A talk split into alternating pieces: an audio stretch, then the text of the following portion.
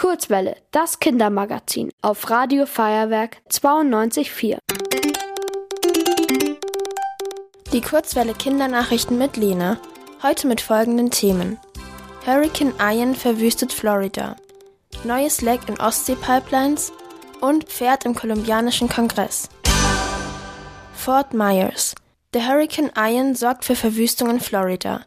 In den letzten Tagen zog er über den Bundesstaat hinweg. Florida liegt in den USA. Es gab Überschwemmungen. Ganze Häuser wurden von den Fluten mitgerissen. Der Nachrichtensender CNN meldete am Donnerstagabend mindestens 17 Tote. Mehr als 2,3 Millionen Menschen sind ohne Strom. Das sind fast eine Million Menschen mehr, als in München leben. Laut US-Präsident Joe Biden könnte es der tödlichste Sturm in der Geschichte von Florida sein. Anfang der Woche war der Sturm über den Inselstaat Kuba in Richtung USA weitergezogen. Bornholm. An den Ostsee-Pipelines Nord Stream 1 und 2 gibt es ein viertes Leck. Das teilte die schwedische Küstenwache am Donnerstag mit. Pipelines sind Rohre, durch die Gas fließt. In den letzten Wochen waren bereits mehrere Löcher in Nord Stream 1 und 2 aufgetaucht. Deswegen bekommt Deutschland kein Gas mehr aus Russland. Die NATO geht von einer absichtlichen Beschädigung aus. Die NATO ist ein Verteidigungsbündnis aus 30 Ländern. Wer für die Beschädigung verantwortlich ist, sei bisher unklar, so die NATO weiter. Ob Reparaturen möglich sind, sei ebenfalls nicht sicher.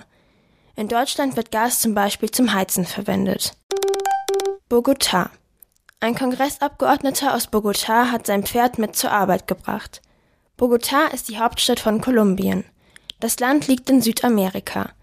Am Dienstag brachte Alirio Barrera sein Pferd mit in den Kongress, also in das Parlament. Seit letzter Woche sind Haustiere dort erlaubt.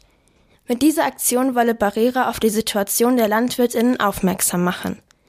Derzeit gibt es 19 Gesetzesentwürfe, die die Nutzung von Tieren in der Landwirtschaft verbieten sollen.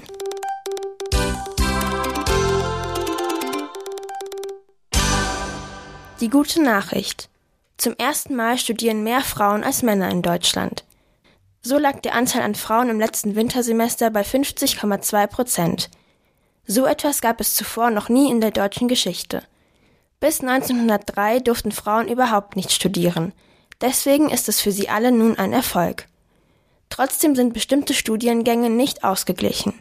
Pädagogik studieren zum Beispiel vor allem Frauen. Bei der Informatik ist es genau das Gegenteil. Das Wetter. Am Sonntag sowie am Montag wird es ziemlich regnerisch.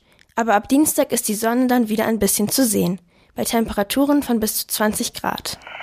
Ihr wollt auch ins Radio? Dann macht mit bei der Kurzwelle. Schreibt einfach eine E-Mail an radio@feuerwerk.de.